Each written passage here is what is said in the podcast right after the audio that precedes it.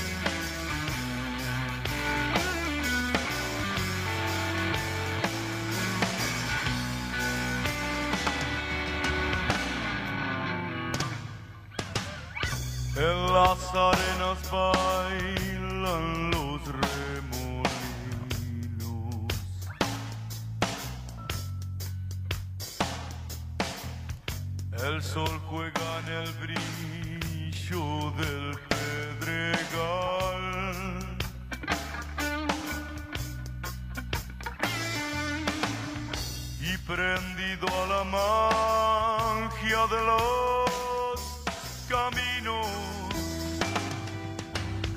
el arriero va. El arriero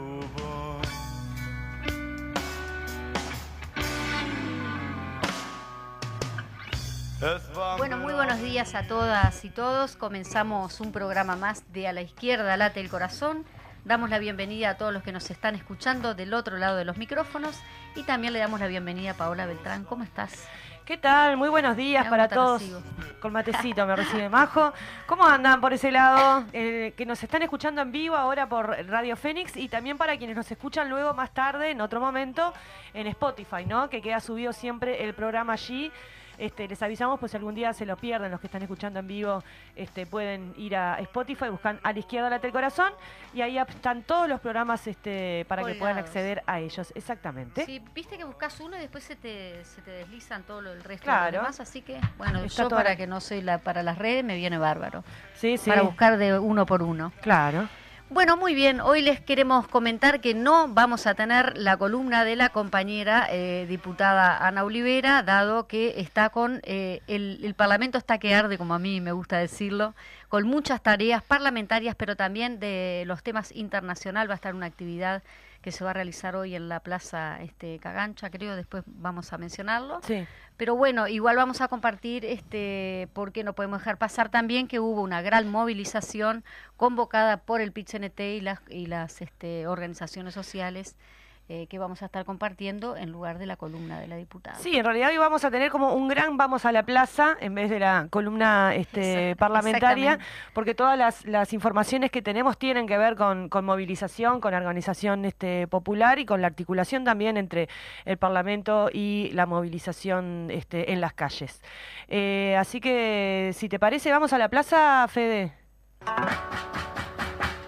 La lucha al movimiento. Vamos a la plaza. PIT-CNT afirmó que el gobierno le mintió al Parlamento y lo sigue haciendo, al tiempo que denunció diversos episodios de corrupción.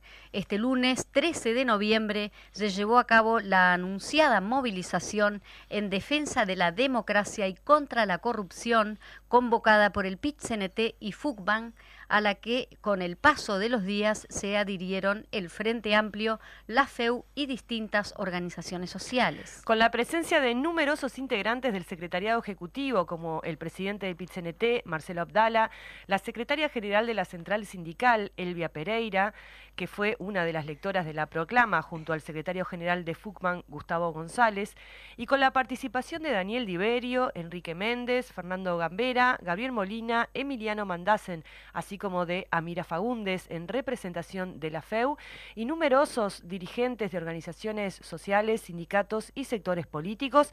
La actividad contó con un mensaje a la población en el que se puso énfasis en la defensa de la democracia, de los hechos de las eh, y los uruguayos y del legado artiguista. Exactamente, y con una gran convocatoria de gente allí. Compartimos entonces con ustedes la proclama eh, a las voces de los oradores de la movilización. Compañeras y compañeros, el movimiento popular está nuevamente en las calles, siendo fiel a su historia en defensa de la democracia, por los derechos de las y los uruguayos y del legado artiguista que nos marca el camino. Estamos aquí porque nuestro país atraviesa una grave crisis política y un deterioro institucional por responsabilidad del gobierno.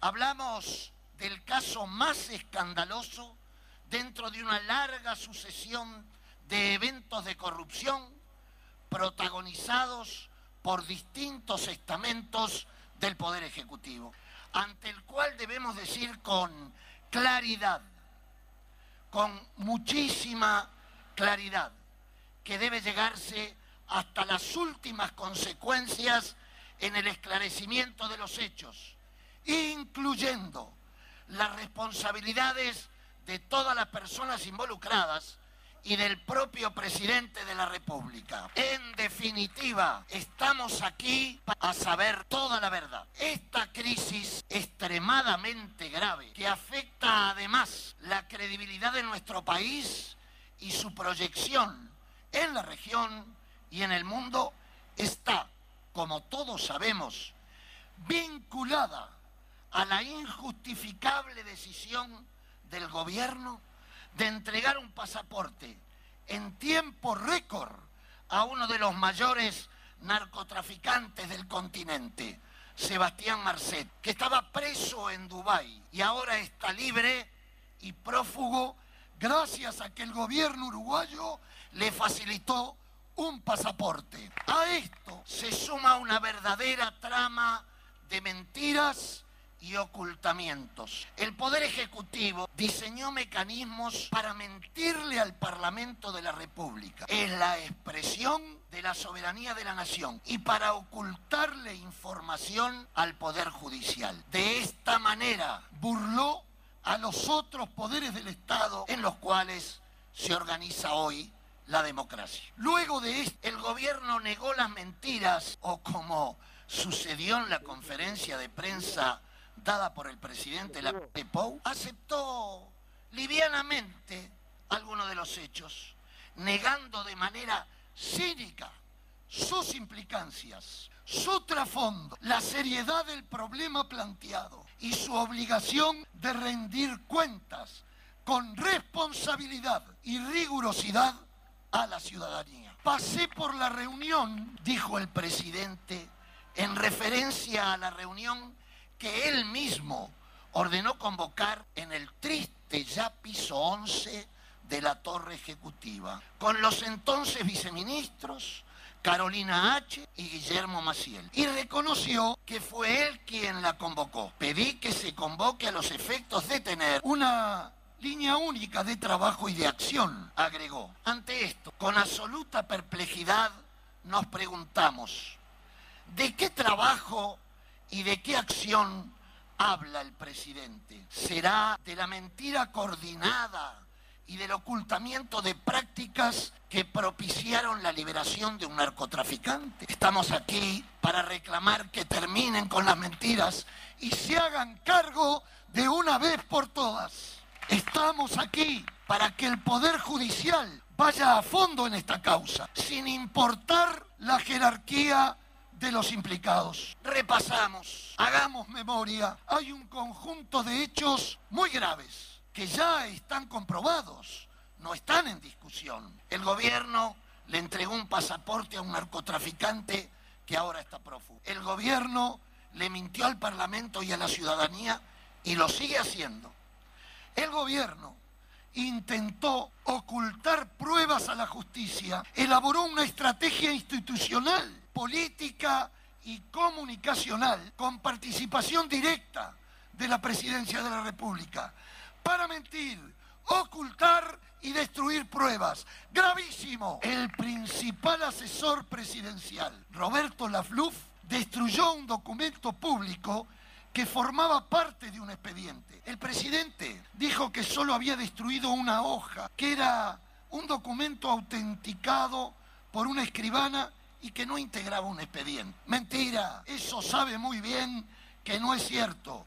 Fueron 12 hojas que justamente contenían los chats que probaban que el gobierno sabía quién era Marcet y estaban efectivamente en el expediente. Por otra parte, al volver tardíamente de su viaje, el presidente comunicó que aceptaba la renuncia de dos ministros, un viceministro de las estratégicas carteras del Interior y Relaciones Exteriores, y la de su principal asesor y uno de los operadores políticos más cercanos, pero intentó convencernos de que todos habían actuado bien dentro de la legalidad, algo que es a todas luces, cuando menos ridículo.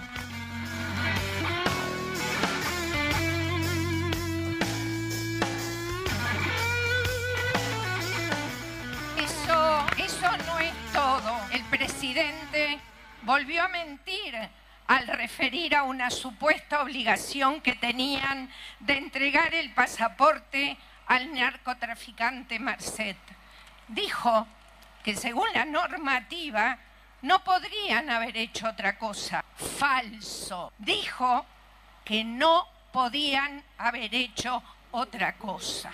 Falso. Hace tiempo que sabemos que eso es mentira, que el decreto en el que se basan para fundamentar la entrega les hubiese permitido otorgarle un documento para un viaje único con destino a Uruguay o amparados en una situación de excepcionalidad, demorar o no entregar el pasaporte. Además de seguir mintiendo, el gobierno pretende cerrar la crisis y dar vuelta a la hoja. La coalición de gobierno en el Parlamento con sus votos impidió que se discutiera en ese ámbito sobre esta grave crisis reclamando las necesarias respuestas. Pero nosotros vinimos para decir que no hay que dar vuelta a la página. No es posible dar vuelta a la página. Que si no se quiere discutir en el Parlamento, vamos a discutir en la calle, en el boca a boca, en cada lugar de trabajo, en cada cooperativa, facultad o centro de enseñanza y en cada barrio y que vamos a reclamar todas las respuestas. No alcanza, no alcanza con la renuncia de los ministros, los viceministros y el asesor presidencial. Menos aún cuando se dice que todo estuvo bien y que actuaron dentro de la ley. Para terminar, y como dijimos al comienzo, Debemos señalar que este caso de corrupción evidente no es un hecho aislado. Son muchos los casos de opacidad y de corrupción en los que se ha visto involucrado este gobierno. La Asociación para Delinquir encabezada por el jefe del Servicio de Seguridad Presidencial, Astesiano, en presidencia de la República, desde la que se entregaron pasaportes falsos se espió a senadores, al presidente del PICNT, a profesores y estudiantes y se intervino en licitaciones. La trama montada utilizando el aparato del Estado para intentar proteger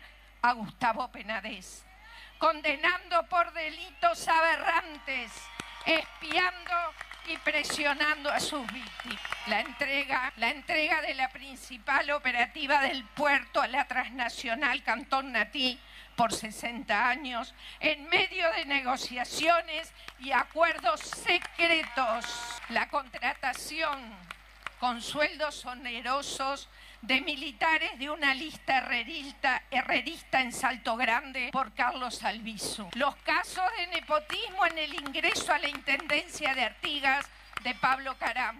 La contratación por el exministro Germán Cardoso de una empresa fantasma de publicidad en medio de la pandemia. La entrega de viviendas a dedo a militares de Cabildo Abierto por Irene Moreira. Corrupción, el uso de- del Estado, de sus estructuras y sus recursos para favorecer amigos y socios parece ser un componente casi permanente de la política del gobierno. Es una manera de ejercer el poder. La corrupción no está disociada, sino que es parte de un ejercicio del gobierno para favorecer a los poderosos. Es un componente del modelo de la desigualdad. No se pueden ver como cosas separadas. Para algunos, para maximizar las ganancias, cualquier forma vale. Para nosotros, no, compañeras y compañeros. Para nosotros, no. Para el pueblo, el objetivo supremo es el bien común y la democracia es el único camino a transitar hacia un programa de transformaciones profundas para las grandes mayorías. Compañeras y compañeros, estamos aquí para reclamar que se termine con la corrupción y para defender la democracia contra la corrupción, el favoritismo a los poderosos, la desigualdad, las actitudes que vulneran la separación de poderes, que avasallan al Parlamento y atacan al Poder Judicial, deterioran la democracia y la vacían de contenido. Las y los trabajadores, estudiantes, cooperativistas y el movimiento popular en su conjunto siempre han estado en la primera línea de la defensa de la democracia, aún en momentos más duros. Y la defendimos en la calle, asumiendo todos los riesgos. Hoy estamos nuevamente en la calle y no nos vamos a callar. Vinimos a reclamar fuerte y claro que actúe el Poder Judicial, cueste lo que quiera, cueste.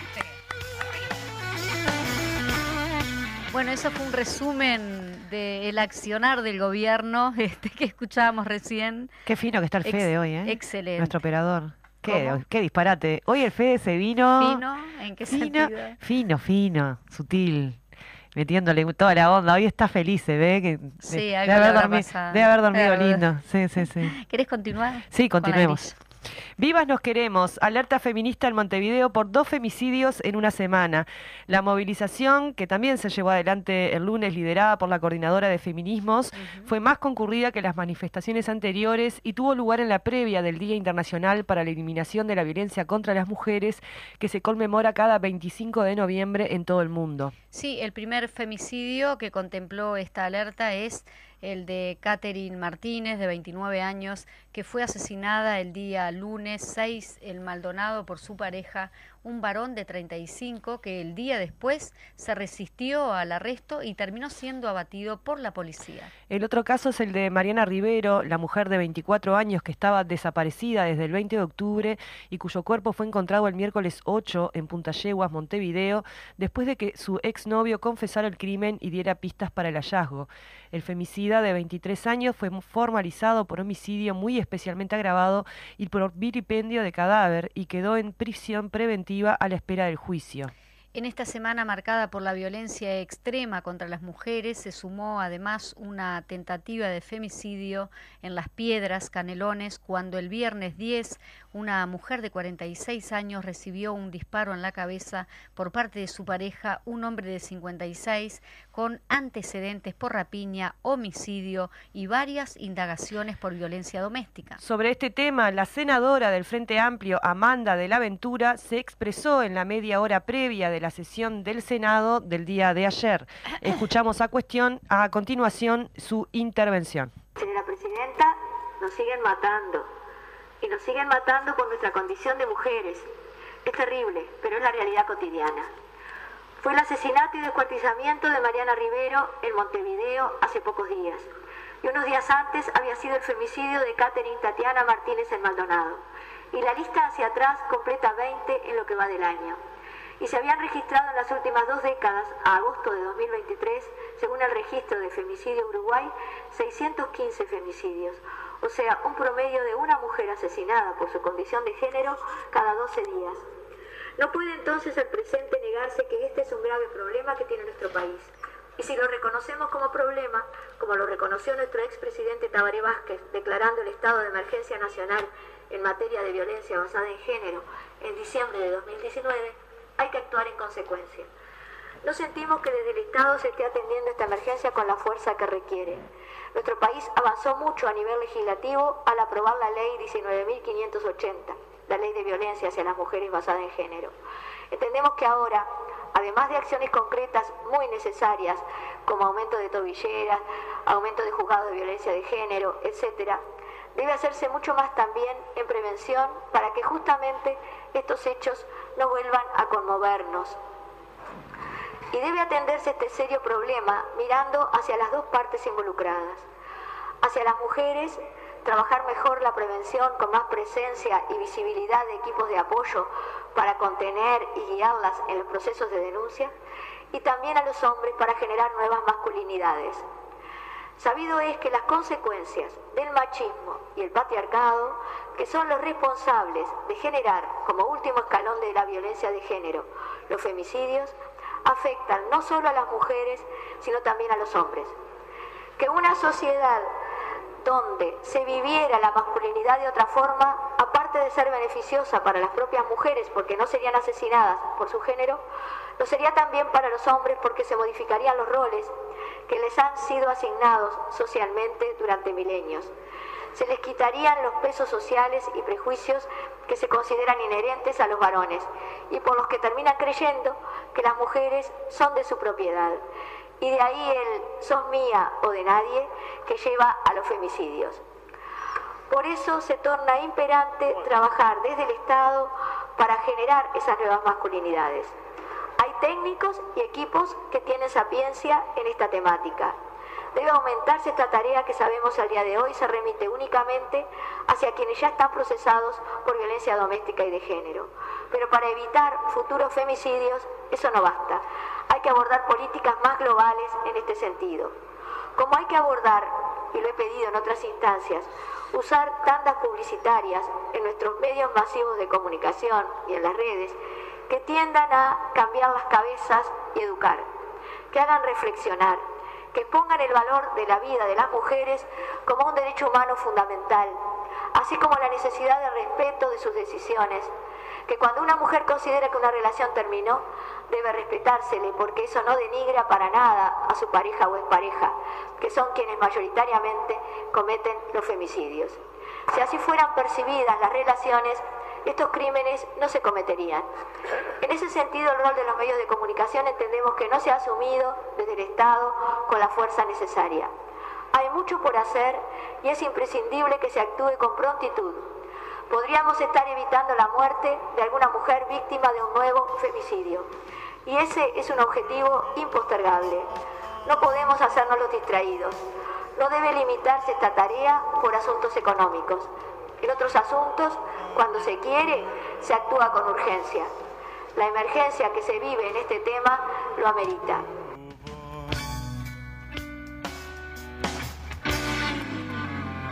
Bueno, allí teníamos a la senadora Amanda de la Ventura este, la intervención, yendo a otros temas. Para jubilados y pensionistas, la canasta de fin de año y ajuste de enero es insuficiente. La canasta de fin de año y el ajuste de enero próximo, que tendrá el descuento de 3% cobrado el pasado mes de julio, han sido calificados como insuficientes por la Organización de Jubilados y Pensionistas de ONASPO. En otros temas que tiene que ver un poco con la canción esta que estábamos, que elegimos para el día de hoy, porque realmente este, esta es un- una noticia que no es fresquita, fresquita, pero que es de hace pocos días, pero nos parecía importante traerla a colación porque tiene que ver cuando hablamos del país de la desigualdad, del modelo de desigualdad de este gobierno. eh, este es uno de los de los, de los ámbitos en donde se ve con más fuerza. Las penas son de nosotros, trabajo rural. Poder Ejecutivo laudó en los consejos de salario con apoyo de los empresarios y voto en contra del sindicato. Con el voto en contra de los trabajadores, pero a favor por parte de los empresarios y del gobierno, se cerró el grupo 22, Ganadería, Agricultura y Actividades Conexas de los consejos de salarios. Como las partes no lograron acercar posturas durante las negociaciones, el Poder Ejecutivo decidió hacer una propuesta y así laudar en este sector sin el respaldo de los trabajadores. En el marco de la décima ronda de negociación colectiva, la penúltima reunión había sido el 20 de octubre, mientras que la última fue el pasado lunes 6.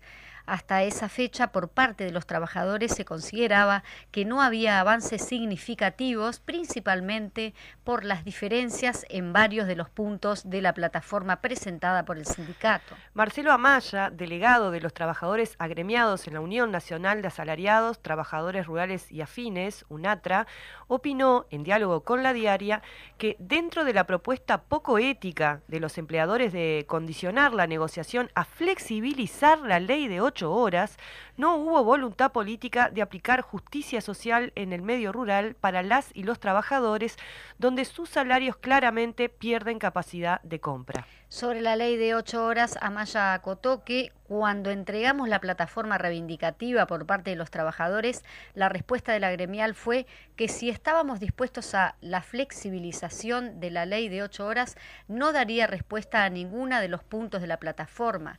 Y fue lo que pasó. Además, plantearon poder generar cambios en la organización del régimen de hora de hora de horario, perdón, de manera unilateral con sus funcionarios sin la participación de las organizaciones sindicales eh, aplicaron la ley del más fuerte, informó la diaria.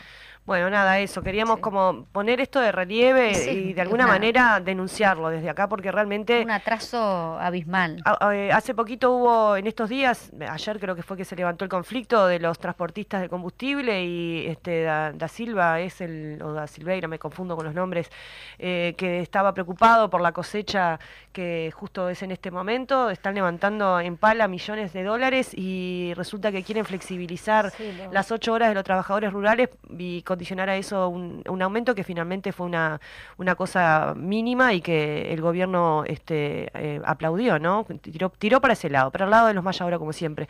Y antes de Y terminar, sin la participación de los de los trabajadores, trabajadores. eso es, clar- claramente. eh, antes de terminar esta primera media hora, lo repetiremos en la segunda. Este viernes es el acto de lanzamiento de Carolina Cose. A las 18 horas se producirá el acto central de lanzamiento de Carolina Cose como candidata a la presidencia de la República. La actividad se realizará en el Club Cordón, bajo la consigna de avanzar hacia la conquista de una nueva mayoría social que ponga en marcha las transformaciones que Uruguay necesita con sueños, con esperanza y con la gente. Vamos a estar por allí entonces, todas, Exactamente. todas y todos. Y vamos a estar a la vuelta este, con eh, el compañero Álvaro García, presidente de la Comisión Nacional de Programa del Frente Amplio, hablando sobre todo este proceso y el Congreso que se viene ahora en diciembre. Vamos a un corte y volvemos con ustedes.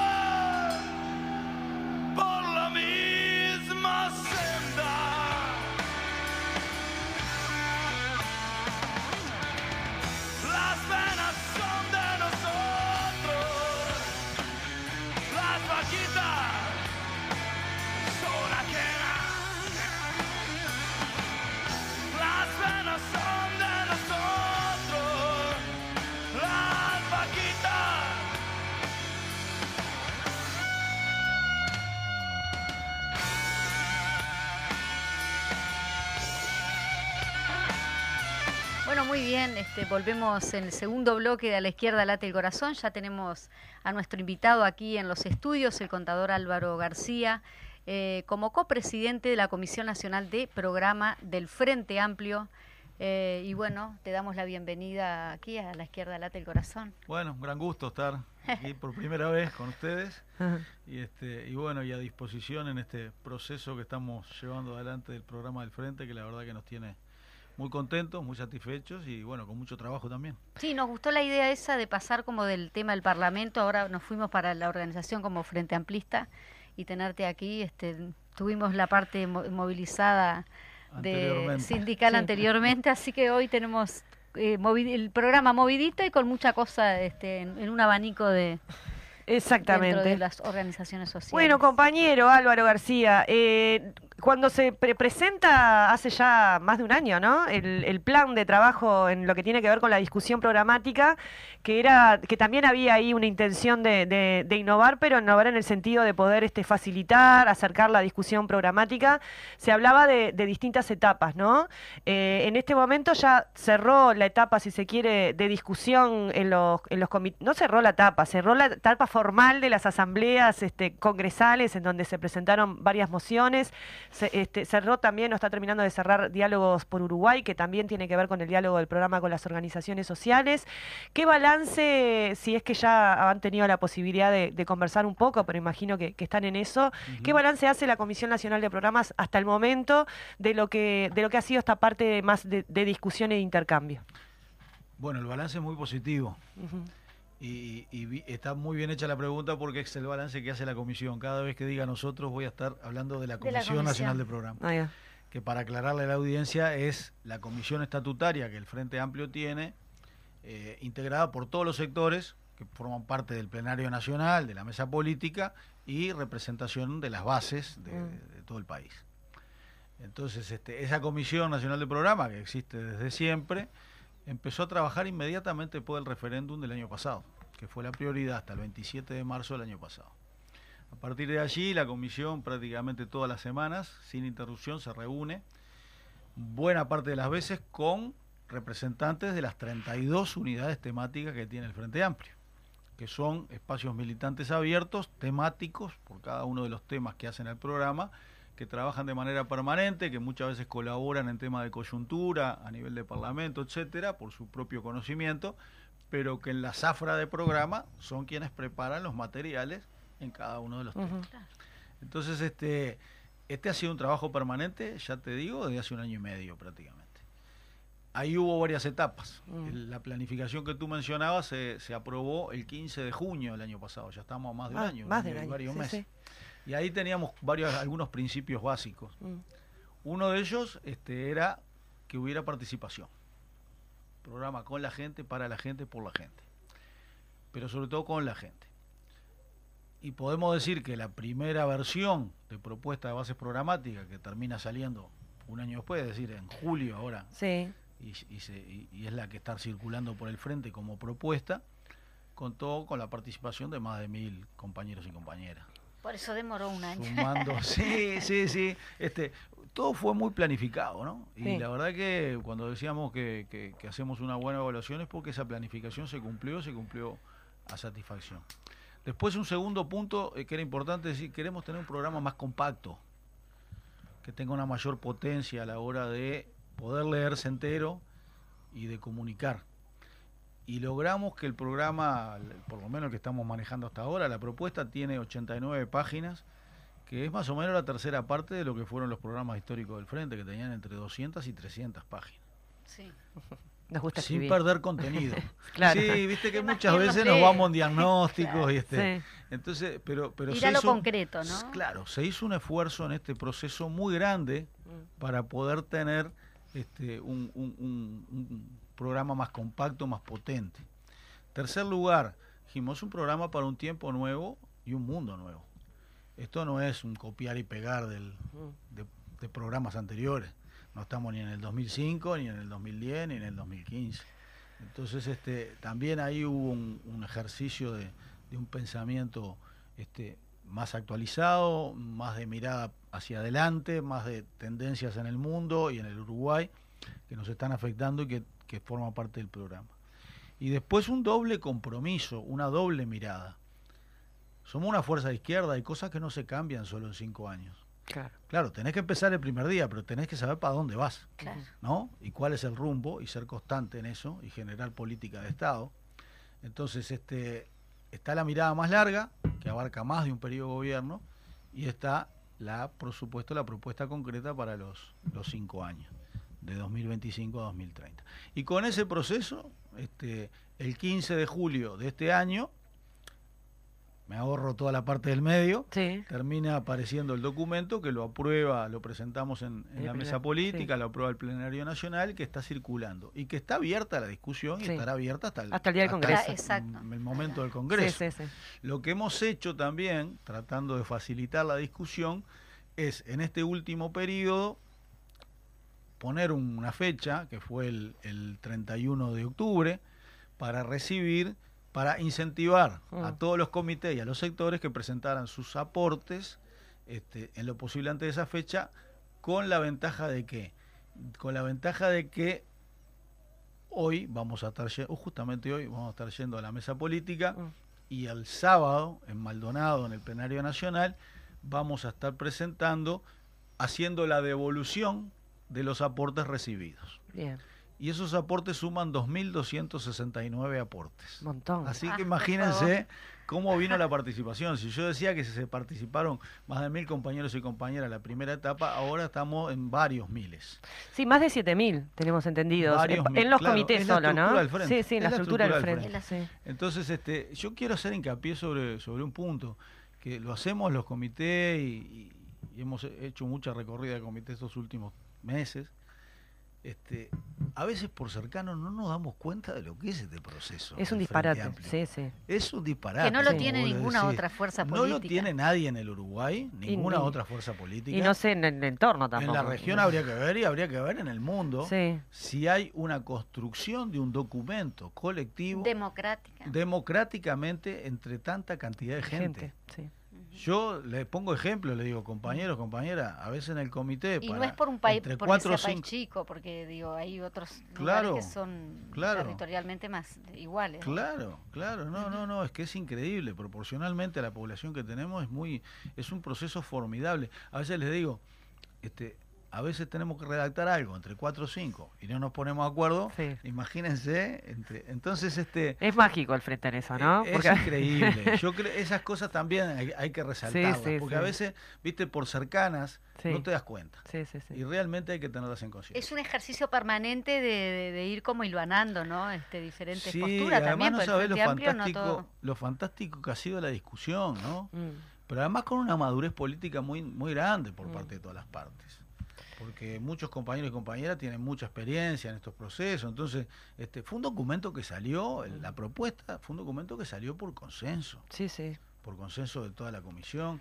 Entonces realmente este, la primera pregunta, este, la, respuesta es esta, sí, realmente hasta el momento estamos muy satisfechos y tenemos muy buenas perspectivas de llegar a un, a un gran documento cuando se termine el Congreso, que va a ser cuando quede la, las bases programáticas definitivas. Decía Pereira, la, perdón, Majo, decía, porque me parece que es importante y tiene que ver con esto, que además en el diálogo por Uruguay se entregaron más de 30.000 documentos de, del documento del programa. O sea, no solo circuló en la estructura de los comités de base, del Frente Amplio, sino que además Diálogos por Uruguay ayudó a que el documento circulara en la gente que por ahí no está dentro de la estructura para poder pensar. No sé, ahí también llegaron insumos. ¿Cómo, ¿cómo es por Uruguay es la última etapa de todo el proceso del Frente, Frente Escucha, que fueron dos años.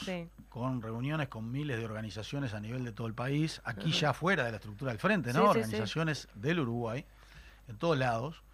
Y Diálogos por Uruguay es la última etapa. En esa última etapa ya se contaba con la propuesta de bases programáticas, por lo tanto se comparte con la población esa propuesta inicial mm. del frente, que no será definitiva hasta que la apruebe el Congreso. Entonces, este, pero es un material muy importante y todas esas, este, esa interacción con la sociedad este, es muy importante. Y que se refleja, cada territorio refleja y Cada este, territorio, en cada reuniones, en esas 2.269 propuestas, seguramente incorporó buena parte de las devoluciones recibidas de la sociedad civil. Este, o sea, tenemos un frente amplio en este momento completamente imbrincado, este, relacionado en conocimiento de temas profundos, de temas programáticos con la sociedad civil. Decís que ese objetivo se logró. Exactamente. Aquella vieja cuestión de que el frente se había encerrado, etcétera. Bueno, no, el frente salió, salió a la calle, salió a hablar con la gente, salió a escuchar primero, salió a mostrar su propuesta y todo eso este, se va a ver en la calidad del programa que vamos a aprobar cuando termine el Congreso. Yo te voy a hacer la misma pregunta que le hice a Fernando Pereira, justamente con un gobierno como el que estamos teniendo, eh, este, el Frente Amplio como oposición, obviamente. venimos hablando de cosas lindas. claro, que, que, es lo que le va a deparar a un Frente Amplio este, triunfando, ¿no? Este, cuando asuma el Frente Amplio en estas condiciones que mm. encuentra el gobierno, eso se está, este, que encuentra el país, perdón. Una tremenda, un, tremendo desafío es eso, tremendo desafío. A ver, este, eh, como decimos a largo plazo también para resolverlo, ¿no? Como decimos siempre, eh, estamos, estamos a un año y medio prácticamente de la asunción de un nuevo gobierno. Esto que estamos aprobando ahora son bases programáticas, son los cimientos para hacer algo que viene después, que es un plan de gobierno, que es bajado a tierra, que necesariamente tiene que ser bueno, ya con otras definiciones tomadas, inclusive quizá con una fórmula presidencial ya establecida, este, pero durante el año que viene, eh, eh, la elaboración del plan de gobierno va a tener que ser hecha a la luz de cómo quedan determinadas cosas en el Uruguay. Por poner un solo ejemplo, hay un proceso judicial pendiente con el tema de la entrega al puerto, que hay que ver cómo se resuelve. y que este, establecen los organismos correspondientes, si hay va a haber una anulación, no la va a haber, digamos, cuál va a ser la situación ¿Existe en que se la va a posibilidad quedar? que haya una, anulación? Existe, digamos, existe. Existir en el momento está abierto. Claro, es, todas las este, posibilidades son abiertas, claro. En este momento están abiertos. Por eso mismo no podés ir más a, tierra con una propuesta concreta, yo que sé, un proyecto de ley o un decreto. Son cosas que tienen que formar parte de un plan de gobierno que necesariamente tiene que ser hecho con mayor cercanía al cambio de gobierno. Exacto. Y esto, digamos, por supuesto, también toda la situación social en la que va a quedar el Uruguay, ¿no? El incremento de la pobreza, este, bueno, todas las medidas inmediatas que haya que tomar el primero de marzo de 2025 en esto de las medidas concretas, justo ayer fue ayer hubo asambleas en, prácticamente todo Montevideo en el marco esto de la crisis política y mm, voy a compartir algo que conversábamos en mi coordinadora, pero que seguramente estuvo presente en el resto de las coordinadoras en esto de los de las medidas concretas, ¿no? Eh, en todo este proceso, cómo ha impactado el tema de, por un lado, el tema de la ley de acceso a la información este, pública, eh, el cambio en el código del proceso penal que habilitó todo este proceso diferente de investigación. Eh, hay medidas que tomó el Frente Amplio, leyes que, llevó adelante, que impulsó, que fueron aprobadas en el Parlamento, que permitieron también avanzar en determinadas cuestiones y también evitar, por ejemplo, cuando estamos en un escenario de un gobierno que obviamente tiene una perspectiva e intereses distintos a los que defiende el Frente Amplio, no permitir que fuese una cosa tan arrasadora, si se quiere, en, algunas cuestiones y habilitar cierto control de la oposición, eh, que es lo que tiene que hacer, ¿no? O sea, el gobierno nos puso una oposición en este caso y por lo tanto el gobierno no, la población. Y mm, tener esas herramientas ayuda también a, a, eso, como nos controlarán a nosotros cuando seamos gobierno teniendo esas herramientas. Ahí a veces se ve que a veces no lo valoramos, pero en estas situaciones aparece la importancia de las pequeñas cosas que cuando uno lo ve en perspectiva, cuando se ponen sobre la mesa, resultan ser muy importantes. El FONASA, por ejemplo, también, ¿no? Que capaz que si no hubiese existido, andás a ver en, qué estábamos, estábamos, no sé, como en Estados Unidos, tirados en, la calle sin, un, sin no tenés plata, ¿no? O sea, ahí se ven como las cuestiones, la vida cotidiana de la gente que por ahí no se percibe, pero que están ahí profundos. El Sistema Nacional de Cuidados. No tengas ninguna duda, y además en el aprendizaje y la experiencia que tenemos que tener, hay que lograr mm. que además del redoblar la apuesta, ahora con una serie de cosas para mejorar aún más, en, todas las áreas que vos nombraste, también pongamos los reaseguros para que no se pueda ir para atrás. Eso. ¿Ah? Porque, sobre todo en las cuestiones que tienen que ver con la transparencia, mm. estamos viendo lo que ha flaqueado este gobierno en ese sentido. Es una cosa increíble. un retroceso. Pero en varios de los procesos que estamos viviendo, en este caso de Marcet, los legisladores elegidos por el pueblo de un poder independiente como es el poder legislativo, le piden al poder ejecutivo la información, hacen un pedido de informe, no se le respondió. Segundo mecanismo, se recurre a la ley de transparencia que aprobó y llevó adelante el Frente Amplio en sus gobiernos mm. para cualquier ciudadano. Claro. Cualquiera de nosotros comunicación. podemos presentarnos y vaya si cuando me tocó estar los cinco años en la dirección de la Oficina de Planeamiento y Presupuesto, respondimos por ley de transparencia un montón de preguntas, incluyendo de la prensa que nos hacía. Claro. y hay que responderlas. Tampoco fue respondido en el caso de Marcet. O sea, el gobierno está omiso en el cumplimiento de la ley de transparencia. ¿Qué hicieron los compañeros? Tuvieron que ir a la justicia a pedir que, o sea, al tercer poder de la democracia, que la justicia obligara al Poder Ejecutivo que informara al Poder Legislativo las, este, las informaciones que se estaban solicitando, en este caso los chats que habían este, existido para, para llegar a, a tener la información necesaria, que termina provocando todo lo que provocó después, la denuncia de Carolina H., etcétera, etcétera. Y la situación judicial en la que, en la que están hoy varios de los jerarcas. Entonces, este, es muy importante la existencia de estas leyes. Y por eso ahora hay que aprovechar esta situación para hacer mucho hincapié en el fortalecimiento de la JUTEP. Sí. Ya estamos viendo que la JUTEP también tenemos un senador mm. que está incumpliendo dictámenes de la Junta de Transparencia Pública. Mm.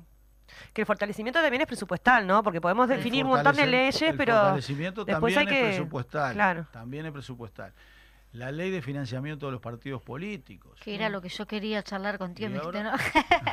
no, después capaz que en otra, en otra oportunidad podemos desarrollar Sinceramente le conviene consultar a algún compañero legislador que esté en el tema directamente, puesto es, de todos los días. Ahora, por ejemplo, establecieron una prórroga una semana. Una semana, sí. Porque está en un brete el Partido Nacional con esto, ¿verdad? Hay legisladores que están resistiendo al hecho de que bueno, se ponga transparencia en lo que tiene que ser una cosa muy clara para la democracia. Porque si no, vienen los lobbies y operan los lobbies, ¿verdad? Que es profundizar la ley, porque ya hubo, ah, eh, también nosotros votamos una ley eh, de financiamiento de partidos políticos, lo que se quiere ahora es avanzar en esa ley en más profundidad, ¿no? Sí, pero siempre hubo una resistencia sí, claro, importante de este, mm. del partido, de los partidos tradicionales. Mm. En este caso, ahora del Partido Nacional. Tuvimos nuestras resistencias internas cuando faltaba un voto para la mayoría y ese voto hoy está en el Partido Nacional, ¿no? Este, esto hay que decirlo claramente. ¿Verdad? Sí. Este, y entonces, eh, el, fortalecimiento de la JUTEP, la ley de financiamiento de los partidos, ¿por qué no una ley de enriquecimiento ilícito, verdad? Que sea más concreta que esa ley que es muy muy genérica, que es mm. la de la de abuso innominado de funciones, que también puede dar para cualquier cosa, porque esa es la realidad. Entonces, este, avanzar en la legislación en estos puntos, cosa que nos permita lograr reaseguros para el futuro eh, en materia de, bueno, de lograr una transparencia muy grande y el combate a la corrupción. Vos mencionabas este, esta cuestión, volviendo un poco a la, discusión programática, ¿no? Y el ejemplo del Frente Amplio, em, esta capacidad de discusión entre tantos, entre miles, porque es así, es una discusión de un documento entre miles que logra consensos después en un eh, Congreso, a veces no consenso, se vota, pero tiene siempre amplias, este, amplias mayorías. Eh, ahí también, como para explicarle a quienes nos están escuchando, que en su mayoría son frente amplistas, eh, lo que se va a hacer también en el plenario nacional, no sé si ya se va a definir con, quiénes, pero van a empezar a, definirse ya las comisiones, que es algo que también lo estaba pasando, que a veces las comisiones arrancaban el mismo día del Congreso y es mucho más difícil trabajar en equipo de esa manera. Y quería preguntarte en ese sentido, si efectivamente eso va a ser así, em, eh, esta cuestión de la fuerza política, ¿no? Porque este proceso que hizo la Comisión Nacional de programa, también es un proceso que viene haciendo toda la fuerza política, que ha tenido un fortalecimiento muy importante, el diálogo con la sociedad, la parte de los comités de base, eh, en fin, todo lo que ha venido sucediendo. Eh, eso, ver un poquito tu mirada de cómo ves a la fuerza política eh, y, cómo, y cómo la Comisión Nacional de Programa es parte también de, ese proceso de fortalecimiento. También de cara a ser gobierno, ¿no? Porque no es lo mismo ser gobierno con una fuerza política flojita que, Una, que gobierno con una fuerza política potente, ¿no? Sí, sí, sí. Primero te respondo la, parte que, preguntaste al principio. Eh, está previsto que sean ocho comisiones que responden a los ocho capítulos que tiene el programa, digamos, que es un preámbulo y siete ejes. Para, esos, para esas comisiones, como siempre existe, va a haber representantes políticos designados y aprobados por el, por el plenario el sábado, pero además la Comisión Nacional de Programa está haciendo una propuesta que la vamos a informar a la mesa hoy se informará en el plenario el sábado de compañeros y compañeras que participaron de todo este proceso, que conocen la historia en cada uno de esos ejes, para que estén presentes en las comisiones y, bueno, colaboren en toda la discusión. Esto eso nos parece muy importante. Este, así que, que allí estamos trabajando muy coordinadamente. Después, en la, pregunta más general, yo creo que el Frente a partir de las, de las elecciones de, fines de 2021 tiene un, este, un, punto de inflexión importante, ¿no? Este, tenemos una presidencia con un, con un apoyo muy amplio, de, una cantidad de sectores muy amplio, con una amplia votación. Eso se ve reflejado en, bueno, la, en, la, en la potencia que el Frente asume este, a partir de ese, de ese cambio de manera muy importante. Eh, la creación de algunas comisiones que son bien importantes, la Comisión de Cultura, la Comisión de, Feminismos y Diversidad, este, la Comisión del Reforzamiento de algunas otras, la Comisión de Derechos Humanos. Eh, el, propio trabajo que se, vino haciendo en la comisión de programa que estábamos diciendo, todo el trabajo a nivel de organización y el objetivo de incrementar la cantidad de los comités, todo el trabajo en finanzas, de reordenamiento que se viene haciendo, que se viene trabajando muy bien, todo el nivel a, nivel de comunicaciones. Entonces, este, en toda la línea el frente con la, con la presidencia de Fernando Pereira y con el trabajo, mm, me parece muy, muy aceitado de todos los, sectores y de las bases, viene en un periodo bien distinto. Todo el proceso del Frente Te Escucha, que hablábamos recién, hasta diálogos por Uruguay, hasta diálogos con el agro, que pasó por el medio. Sí, la Comisión del este, Interior. La Comisión del Interior, con, con Aníbal Pereira, que, que debe tener más kilómetros que cualquier ciclista que... Pero le gusta, le encanta, le encanta. Mandamos un saludo. Este, sí, claro, este, sin duda, con, con, con, gran cantidad de actividades. Bueno, todo eso le lo ha fortalecido al frente lo ha preparado y estamos con un, con un muy buen músculo para las instancias que se vienen, ¿verdad? En un momento de transición, yo tengo acá una frase que dice, la realidad se cambia haciendo política en el sentido grande de la palabra, definiendo objetivos, eligiendo instrumentos y actuando colectivamente, decía compañero Danilo Astori. y, la fuerza política está en un momento de transición, ¿no? De, grandes compañeros que fueron parte de esta construcción. Eh, tenemos, cinco, no me acuerdo los años de Frente Amplio, pero 53 años, ¿no? Tenemos ya 50 estamos ahí. Sí, del 71. Del 71. este, y, bueno, y sin embargo, y, estamos en un momento donde la fuerza política, a, la vez que despide compañeros que han sido y que van a seguir estando, ¿no? Porque los compañeros no se van, se quedan en nosotros y nosotras. Eh, sin embargo, la fuerza política está fuerte y viva. Capaz que una pequeña reflexión en estos últimos minutos. Yo creo que, viste, viste aquel viejo asunto de la tesis, la antítesis y la síntesis. Mm. Yo creo que el Frente está logrando una síntesis.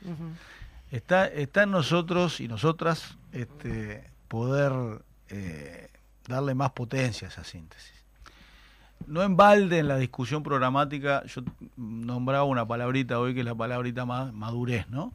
Este, me parece que del aprendizaje de los 15 años de gobierno, de las verdes y de las maduras, de la autocrítica, de todo el proceso que se da después, me parece que estamos logrando una, una con las diversidades que existen a nivel de la mirada en el frente, pues somos un frente amplio, ¿no? Exacto. Pero aún así yo creo que hay un nivel de entronque más grande en las miradas, ¿no? O un nivel de entendimiento además más grande en las miradas. Entonces me parece que es, que es muy importante eso. Nosotros, yo creo que el país necesita no solo un nuevo gobierno al frente, que lo necesita urgentemente, sino que necesita un nuevo ciclo de políticas de izquierda, un nuevo ciclo de políticas progresistas en el Uruguay este, me parece que es imprescindible. Podemos tener un país, tenemos un país maravilloso, pero mm. tenemos un montón de cosas que hay que resolver rápidamente, mm, un montón de riesgos este, inminentes, existentes, palpables. El tema del narcotráfico es uno, para mí es uno de los temas principales a atacar en las recorridas que hacemos a nivel de todo el país, en todas estas vueltas que damos, aparecen eh, manifestaciones de estos lugares donde nunca aparecían. ¿Verdad? Entonces, este, eh, esto es muy grave y estamos en un gobierno que dice combatir esto, pero le entrega en 24 horas un pasaporte y libera al jefe de todos. Y el, cambio del, el cambio del ministro del Interior creo que no va a ser la, diferencia, ¿no? Es como cambiar. Estamos en el último año un gobierno. Este gobierno, digamos, no se le puede creer más nada, esa es la realidad, digamos. Yo creo que soy bastante objetivo cuando digo esto.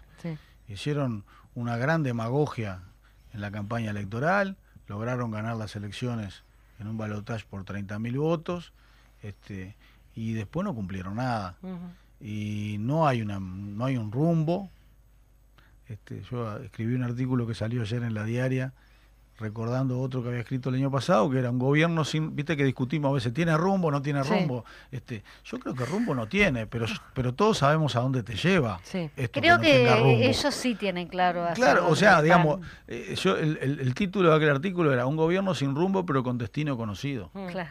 Porque ya lo vivimos. Fue lo mismo que vivimos, ahora creo que más escandaloso aún, lo mismo que vivimos con el gobierno anterior del herrerismo. Sí, sí. Porque hay que tener claro que esto es una coalición multicolor, todos antifrente, porque están todos juntos prácticamente, excepto el Frente Amplio. Sí, pero el gobierno realista anterior no, no, hubiese, no, tuvo los 15 años de gobierno del Frente Amplio que no permitió la debacle que dejó. Bueno, claro, veníamos ya, veníamos ya de otros problemas. Pero digamos, la tónica de esto es la misma, ¿no? Con dos diferencias, yo ponía en el artículo de ayer. Primero, justamente eso. Este gobierno de los partidos tradicionales, una diferencia que tiene con los anteriores es que ya gobernó el Frente Amplio. Exacto. Y la gente compara con hechos reales. Y el segundo son el desarrollo de Internet y las redes sociales. Sí. Hay que resistir el archivo hoy. Ah, sí. Y eso les está haciendo muy difícil. Álvaro García, te vamos a tener que cortar aquí porque estamos pasaditos. La síntesis de que decía se va a materializar lo más probable en un próximo gobierno del Frente Amplio. Bueno, ojalá. Muchas gracias por estar. Así seguiremos.